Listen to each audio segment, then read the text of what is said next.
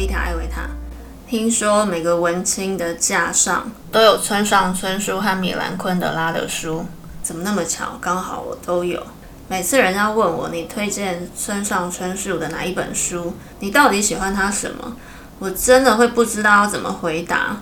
因为村上的世界，只有你真正踏进一脚栽进去的人，才会有那种村上的共通的语言。村上春树对我来说呢，是陪伴我度过辛苦的大学生活的心灵寄托。那时候让我一脚栽进去的是一本长篇小说，叫《世界末日与冷酷意境》。这本书呢，很有村上长篇的特色。他最擅长，也是他最特色的写法，就是他会建构两个完全不同属性的世界，一个呢是极为的现实感，另外一个是极度的超乎现实。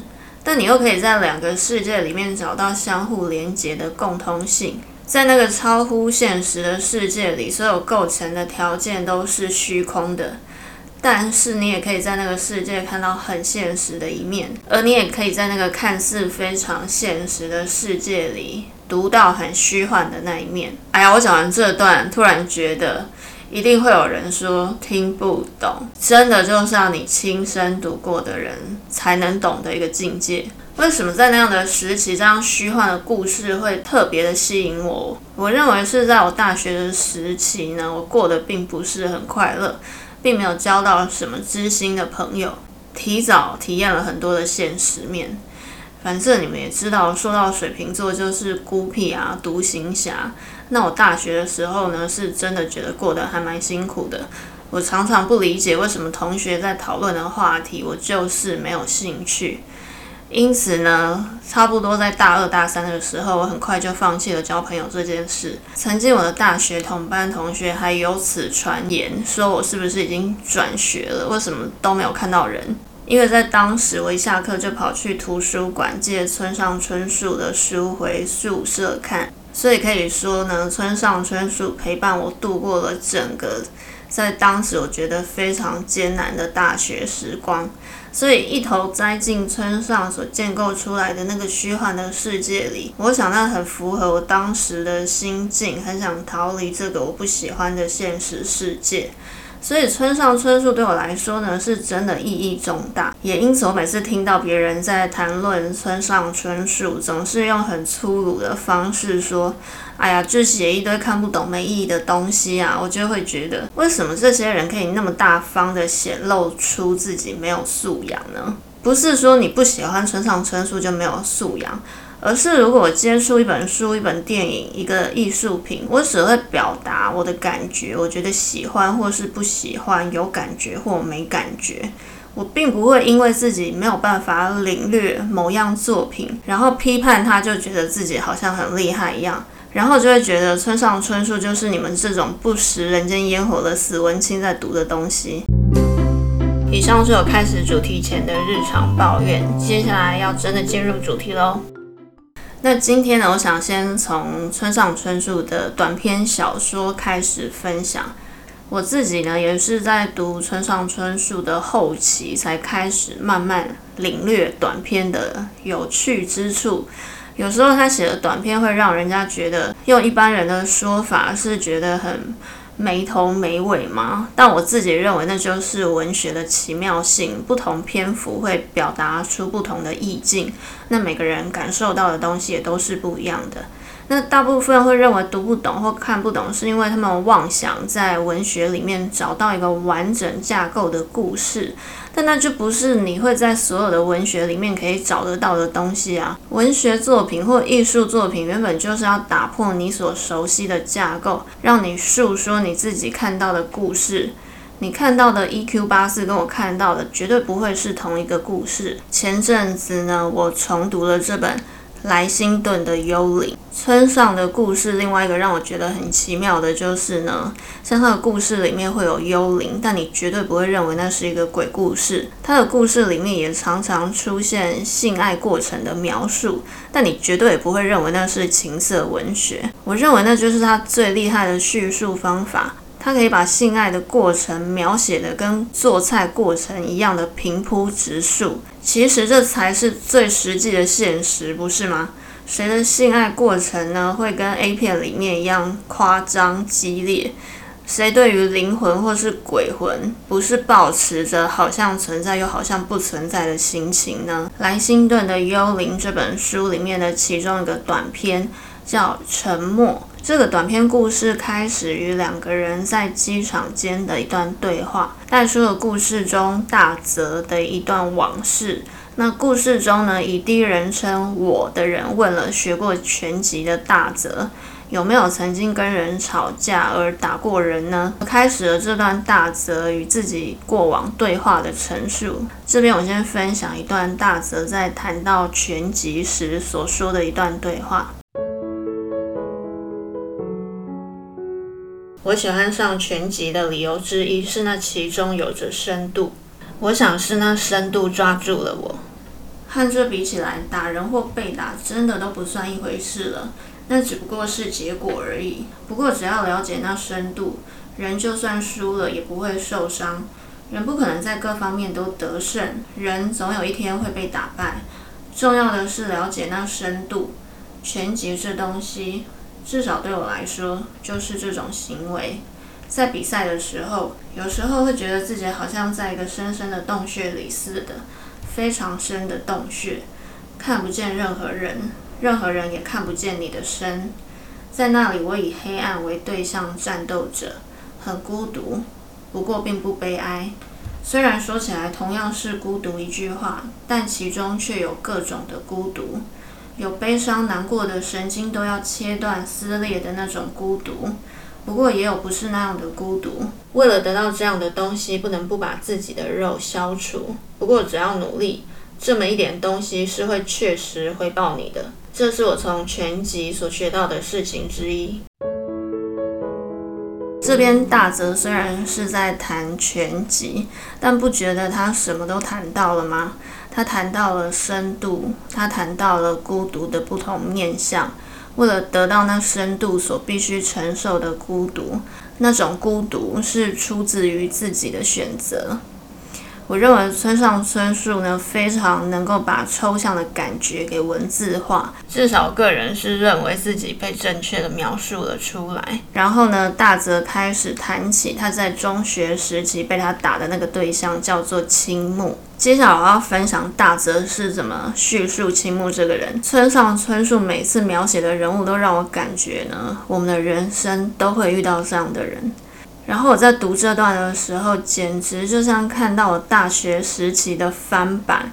我的确呢，在我人生中的不同阶段，都会遇到像青木们一样的对象。我们现在听听看大泽怎么说。青木功课很行，通常都拿到第一名的成绩。我上的是全部男生的私立学校，而他是相当受欢迎的学生。在班上被另眼相看，老师也喜欢他。成绩虽好，但绝不骄傲，感觉通情达理，甚至会轻松地说笑话，因此也有一点正义好汉似的地方。但我在那背后隐约看到他的善于掌握要领和本能性工于计算之类的方面，令我厌腻，从一开始就无法忍受。不过，如果你要我具体说明，又实在很伤脑筋，因为这没办法举例。我只能说，我就是知道而已。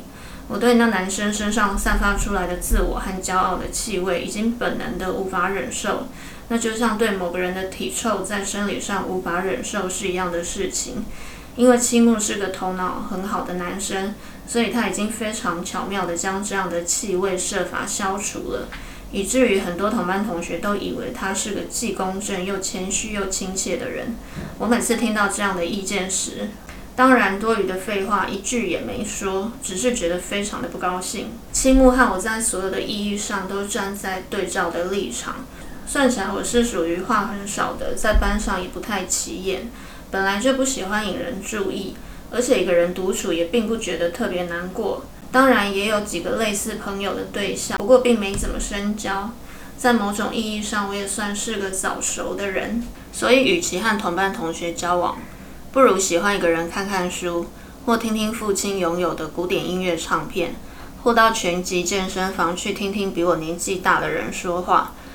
正如你所看见的，论风采我并不怎么显眼，论成绩虽然不算差，也没特别好。老师常常会忘记我的名字。我是属于这一类的，所以我也就努力不要让自己太出风头。我既没告诉任何人去学拳击的事，也从不提我读的书和听的音乐。和我比起来，这个叫青木的男生，不管做什么都像泥沼中的白鸟一般显眼。他既是班上的明星，也是意见领袖。总之，头脑很好，这点我也承认。他反应很快，对方想要什么，在想什么，对他来说要了解这些简直易如反掌，而且他会巧妙地对应这些而改变自己，所以大家都很佩服青木，说他是脑筋好的不得了的男生。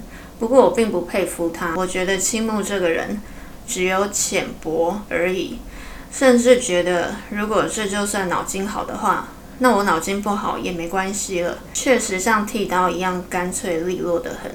不过，这男生没有所谓的自己，没有任何想要对别人诉求的主张，只要自己能够获得大家的认可，就已经满足了。对于自己这样的才华感到自我陶醉，只是顺着风向团团转而已，没有所谓实质的东西。不过，谁也不了解这点，明白这个的也许只有我而已。我想青木大概也领略明白我的这种心情，因为他是个感觉敏锐的人。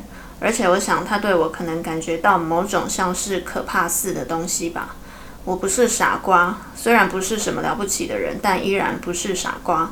虽然不是我自豪，但我从那个时候开始就拥有属于自己的世界了。就拿书来说，我想就没有其他人像我读过这么多书。不过我也年轻，就算自己想要巧妙的隐藏，但仍会不自觉的感到骄傲。有些地方不把别人看在眼里，我想这种类似无言的自负，可能刺激到青木了。这完全就是我的经历啊！我大一的时候呢，真的就是天真无邪，跟大家都可以当朋友，直到这个女版青木的出现。他就是那种很爱当主角、什么都想赢的人。当然，这点也是我后来才知道的。刚开始跟他当朋友的时候，其实对别人很想当主角这一点并没有什么意见。我本来就是还蛮喜欢躲起来、保持低调的人。但我后来渐渐发现，他的可怕之处就是他有一种凡事都要赢的焦虑感。而且他要赢的这种感觉呢，必须来自于他身旁的人感觉到自己输了。但我真的就像大泽他所形容的那种个性，类似无言的自负。我不知道那称不称得上是一种自负。我只是认为，有人喜欢当主角，那就让他去辛苦，让他忙。不是每个人都会想要当世界的中心。可是我这种与世无争的态度呢，会让他感觉不到自己赢了，他就会开始越来越焦虑，越想要激起我跟他竞争的可能性。大学的时候不是都参加过那种无聊的联谊吗？他就是那种一定要把全场的眼光都吸引到他身上那种。那他的确是长得也还算可以了。那我就是那种没有兴趣我就不想讲话，有兴趣我才会参与谈话。我记得那一次呢，就是前面整个我觉得非常无聊，一直不想要讲话。后来不知道什么话题呢，我开始说了几句话，然后大家聊得越来越起劲。我现在才知道那就是空白喉咙的能力。我现在说的是人类图的喉咙中心。平常不要说太多话，等时机对了再讲话，大家就会把注意力都投向你身上。结果从一刚开始就是那么想要努力吸引别人注意的女版青木，就觉得自己输了。隔天呢，就到处宣传我是一个心机重的人，就是那种店店吃三碗公的人，要大家小心我。我就是那一种狐狸精类型的女人。我现在讲这些都会觉得天哪，真的是好幼稚哦。回到大泽的故事，大泽呢继续谈到他们起冲突的事件。这个我真的也是亲身经历过。我们先来听听大泽怎么说。有一天，我期末考试的英语成绩拿到第一名，考试拿第一名对我来说还是第一次，并不是偶然拿到的。那时候有一种强烈的欲望，想要得到什么东西。至于那是什么东西，我已经怎么也想不起来了。不过如果考试有任何一科拿到第一名，家里就会买给我。所以我想，总之在英语上试试看。因此彻底的用功了一番。考试的范围，我从头到尾每个细节都温习过。一有空闲就按记动词的活用，几乎可以背下整册教科书那样的一再熟读过。所以得到将近一百分的成绩，名列第一，对我来说一点也不奇怪，是理所当然的事。不过大家都吃了一惊，好像连老师也很吃惊，而青木好像为此而大受打击的样子。因为青木在英文考试方面向来都是连续拿第一的，老师在发回考卷的时候还拿着向青木打趣了一下，就是有这种白目的老师。青木顿时满脸通红，大概觉得自己变成笑话了吧。几天之后，青木对人说了我不太好的传闻，说我考试作弊，否则想不出我有什么理由考第一。这件事我从几个同班同学那里听到，我想我听了一定相当生气。其实这种事如果当作耳边风，一笑置之也就算了。不过当时还是个初中生，还没办法那么酷。于是有一天中午休息时间，我把青木带到一个没什么人的地方，直问他说：“我听到这样的传闻，到底这是什么意思？”青木装成一副不知情的样子：“喂，你少找茬哦。”他说：“我没有什么好让你说的，不要以为由于什么错误而拿到第一名就生气了哦。究竟是怎么回事？谁不知道呢？”从他嘴巴里竟然说出这样的话，随后把我用力推开就要走了。我想他一定认为自己个子比我高，体格比我好，力气也比我大吧。就是在那个时候，我反射性的打了青木，根本就跟发生在我身上的事情一模一样。除了我没有动手打人之外，其他大则叙述的心情根本就跟我。非常相似，就像考试这种事情，从学生时期我就知道我可以考得好，但我对名次并没有特别放在心上，并没有特别在意。我每次想要努力做一件事情，常常就只是抱着试试看这样做会怎么样的心情。例如，把整本教科书都读完了再去考试，会考得怎么样呢？哦，原来只要读教科书就可以拿到前三名了哦，原来如此。然后下一次再试试看。那如果都不读书就去考试，又会怎么样呢？然后下次就掉到全班的最后三名。原来我这样的心态其实是会惹怒那些拼死拼活读书才能拿到前三名的人。但是名次成绩对我来说本来就是无关痛痒的啊，就是这种无关痛痒会惹怒了那些拼了命想要得第一的人。接着大泽继续说道。青木一直在等待时机向我复仇，就像自尊心强的人往往会做的一样。青木是个报复心很强的人，他不是那种可以轻易忘记自己曾经受到侮辱的人，他只是在等待着彻底扯我后腿的机会来临而已。接下来就是大泽和青木他们上了同一所高中之后。青木报仇的时机来了。暑假里发生了一件事，班上有位同学自杀了，一个叫做松本的男生。松本是不太显眼的学生，说真的，说是不显眼，不如说是没有印象，似乎更接近。接下来呢，青木利用了这位同学的死。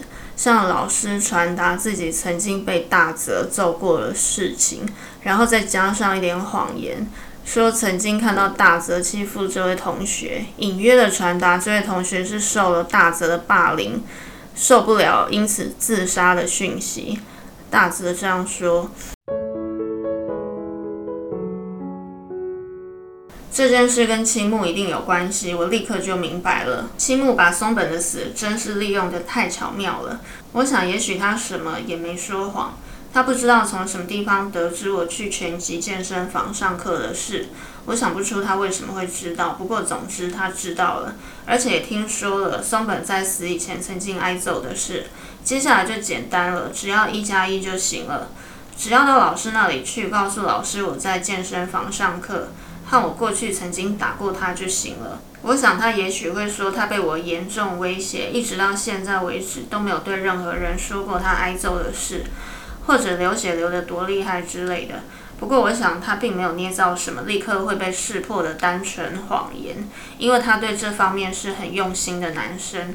他把单纯的事件一件一件巧妙地着上色彩，最后就形成像是无法否定的空气似的东西了。我对他的这种手法了若指掌。接着，大泽被老师当嫌犯盯着，被警察传讯，并感受到班上同学的冷暴力。他说：“到底教室里流传着什么样的谣言？青木到底向大家说了什么严重的话？我都不知道。这种事情对我来说也不想知道。不过，我想一定是很糟糕的话。总之，教室里没有人跟我说话了，就好像约定好了似的。”或许实际上真的在某个地方约定好了，谁也不跟我说话了。就算我有什么必要的事情对他们开口，也没有人回答我。从前和我交情不错、常常谈话的家伙们也都不再靠近我了。大家简直把我当作传染病患者般的回避着，好像把我这个人的存在从脑子里彻底忽视掉了似的。在高中那个年纪经历这样的冷暴力，即使是一个早熟的孩子，也是会承受不了的。我这样一路看他的故事下来，我发现我在国中、高中、大学到后来出社会都遇到青木们呢。高中的时候呢，也有一个女版青木，硬要加入我和我原本的一个女生朋友之间，变成三个人。你听听看她的行为有多幼稚，走路的时候她一定要走在正中间。每次都要一定要抢着跟我说话，让原本那个女生觉得被冷落。后来我真的觉得这样太累了，我就让他们两个去当好朋友。因为那个时候我刚好就恋爱了，结果最后他们两个竟然联合起来一起对外说，是因为我重色轻友，交了男朋友之后就不理他们。我常常觉得这些人到底是想要怎样得了便宜还要卖乖，自尊心到底是有多低落，硬要扯这种没有意义的谎。后来大泽呢就开始睡不着，体重下降，然后在脑子里想着各种的事情。大泽说：“我想象着各种事情，最常想象的是殴打青木。我逮到青木一个人在的时候，一次又一次的揍他，说像你这样的家伙简直就是人渣，然后使劲揍他。对方哀哀叫，哭着求饶，我还是揍了又揍。”揍得他鼻青眼肿不成样子。不过在揍他的时候，我的心情逐渐害怕起来。刚开始很好，心想你活该，觉得真爽。不过渐渐变得很讨厌。虽然如此，我还是无法停止想象自己揍青木的光景。望着天花板时，青木的脸就会自然地浮现在那里。一留神时，我已经在揍着青木，而且一旦开始揍起来，就停不下来。当时我想象时会觉得很不舒服，实际上也曾经吐过。我真不知道该怎么办才好。这边呢，叙述当一个人承受着这么大的压力的时候，他很有可能一个走偏了，就会让他的幻想成真了。那接下来呢，大泽有了心情上的转折，他继续说。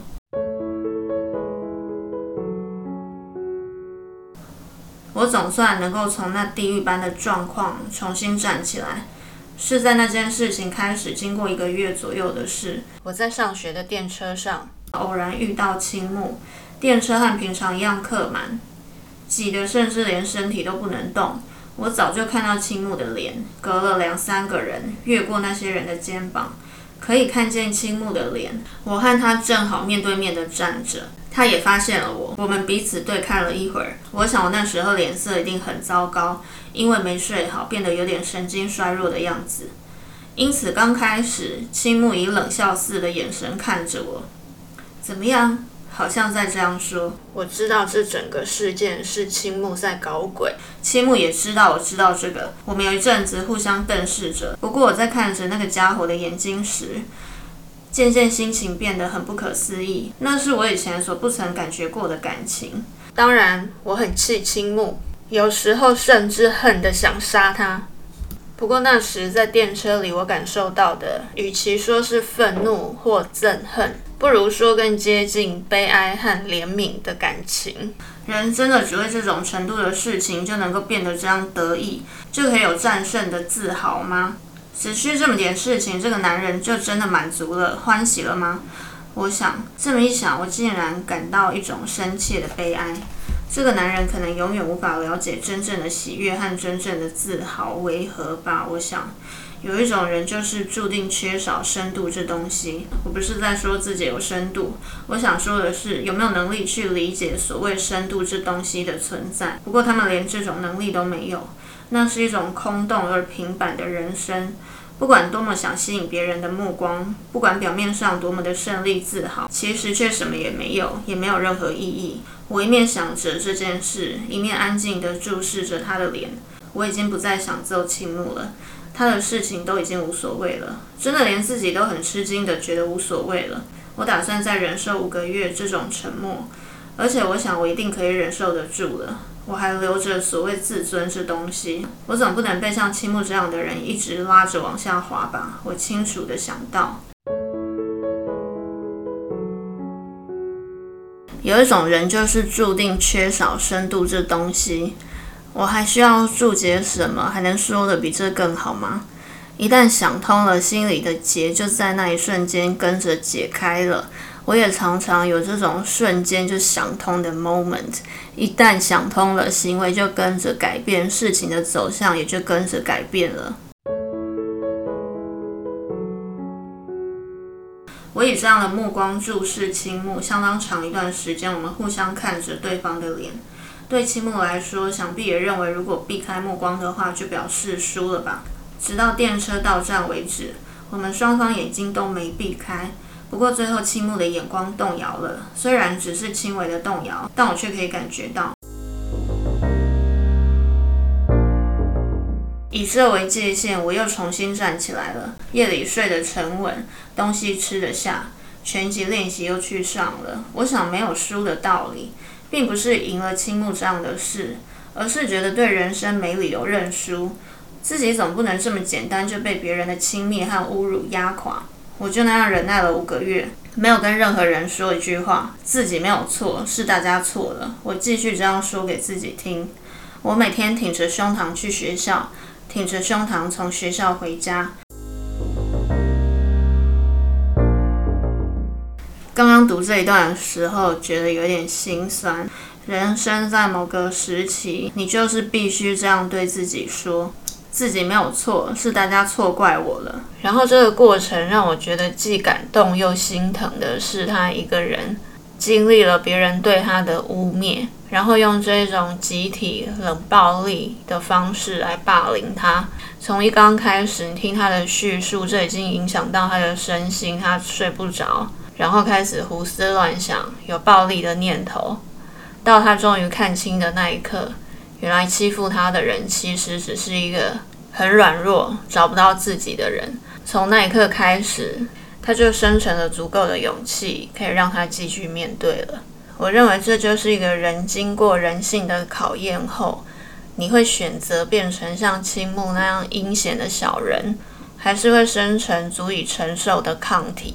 人家都说善良是种选择，我其实更认为善良是种能力。像青木那样的人是没有能力善良的。接着大泽谈到这件事对他后来人生的影响。拥有那样强烈的经验，人不管怎么样都会改变的，会往好的方面改，也会往坏的方面变。我想，因为那件事，使我变成一个忍耐力很强的人，跟那半年里所尝过的事比起来。后来我所经验到的苦境根本就不能算是苦境了。我只要一想起那时，大多的痛苦和辛苦都可以努力克服了。而且对于周遭人们所受的创伤和痛苦，也变得比一般人敏感，这是附加的优点。由于获得这些正面的特质，我在那之后交到了几个真正的好朋友，不过也有负面的影响。我从此对人没办法从头开始完全信任。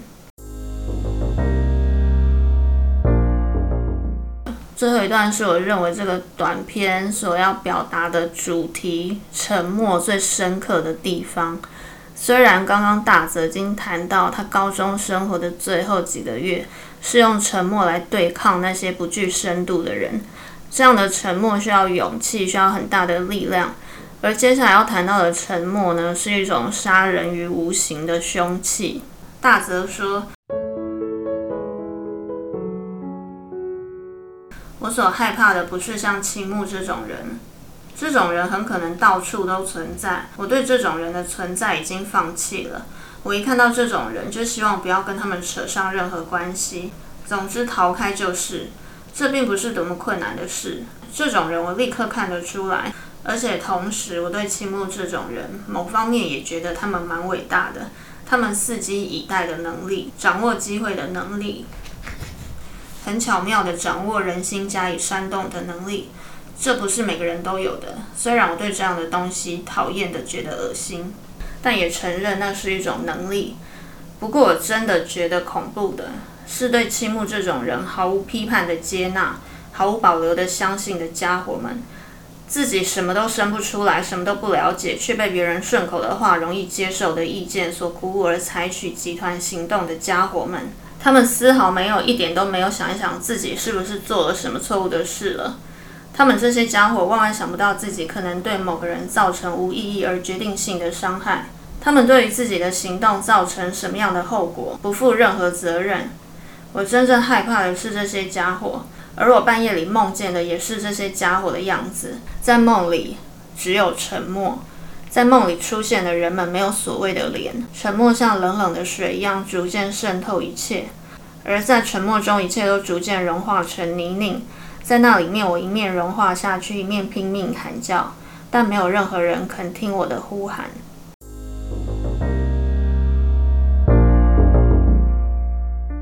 我曾经听过一种对村上的批判，是他写的东西过于虚幻，与社会没有连结。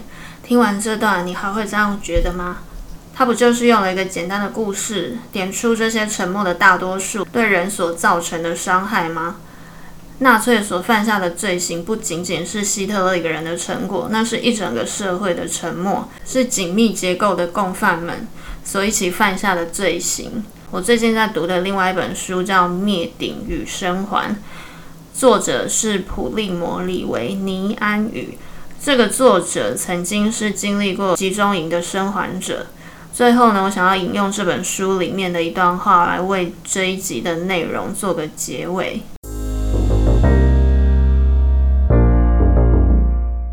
十六世纪英国诗人约翰·多恩有一句诗脍炙人口：“没有人是一座孤岛，每一次丧钟响起，都是为你我敲响。然而，有人面对他人的过错或自己的过错，会转过身去，假装没看见，假装与自己无关。大多数德国人在希特勒当权那十二年间就是这么做的，妄想没看见就是不知情。”不知情就能减轻他们身为共犯及默许纵容的罪。过去和现在的苦难仿佛汪洋，将我们包围。